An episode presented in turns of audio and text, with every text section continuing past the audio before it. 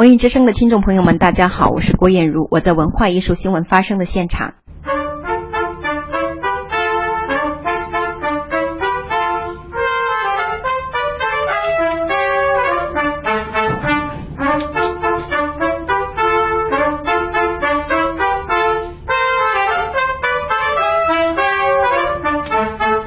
近日，中国国家交响乐团的演奏家们来到重庆特殊教育中心看望那里的盲童，并指导扬帆管乐团的盲童练习。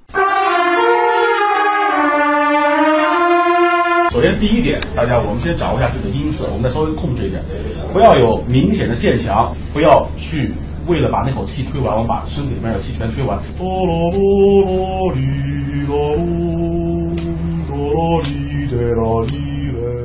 重庆特殊教育中心扬帆管乐团成立于二零一一年。当年六月，中国国家交响乐团首次到南岸区迎龙镇建立基层文化联系点。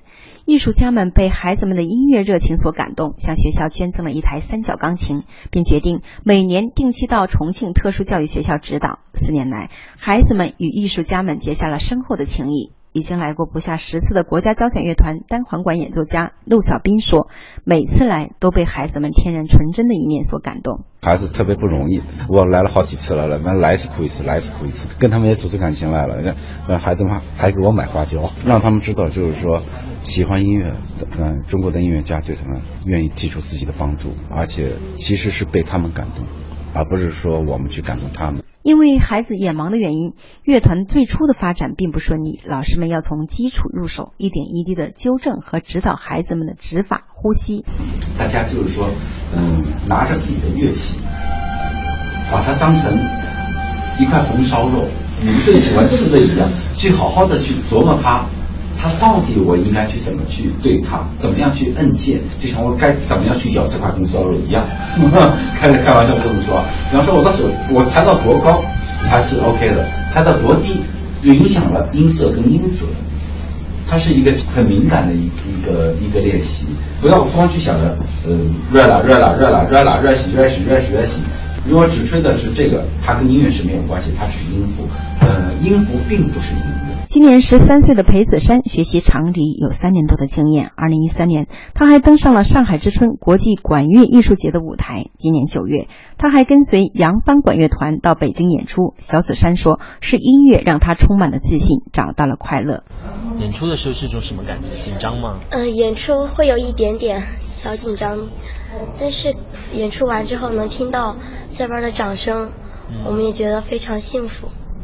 就是觉得我们本来是不能为别人做一些什么，我们可以通过我们的音乐带给别人快乐。嗯，我们觉得这是我们的一种收获。付航娟今年十八岁，现在在学校乐团演奏单簧管。她说，在老师的指导下，自己已经掌握了不少的曲子。比如说，就是我们乐团最初的时候学的《欢乐颂》，嗯，然后国歌，呃，歌唱祖国，我的祖国，遥远的地方，嗯，然后。征服天堂，还有新的名单，对。你最喜欢哪一首？最喜欢目前的话是遥远的地方。嗯，和新的那个名单，就是心情不好的时候拿它发泄一下，然后对心情不好的时候，发发出来的音就特别怪，然后呃，感觉就像他跟着我一起烦恼一样的。然后心情好的时候的话，音色出出来就比较好听，然后又比较欢快，然后比较亮，然后嗯，听起来比较舒服。重庆特殊教育学校的校长说：“因为不少学生眼睛看不见了，但是他们对音乐却更加的敏感。学校特别注重培养学生的个性化发展，只要是他们想学、愿意学。”学校都会尽力创造条件满足。我们的一个概念就是说，给这些孩子一个很公平的机会。你只要愿意，我们学校所有的乐器都可以提供，包括你想出来的一些乐器。音乐它永远是可以让人心情愉悦的。在他就是郁闷的时候，或者说他自己有什么想不明白的时候，他不愿意跟人倾诉的时候，他可以用音乐来搭配一种释放。国家交响乐团指挥家邵恩在梦想课堂上鼓励大家，他说：“孩子们都拥有一颗感恩的心，以音乐为梦想的翅膀，一定能在音乐的天空越飞越高。”随后，在重庆特殊教育中心的排练厅，国家交响乐团党委书记史蒂芬也动情地说：“扬帆管乐团是一支能让人感到温暖和希望的乐团，希望能够在北京和孩子们再相见。希望孩子们。”要树立自强不息的信念，好好学习。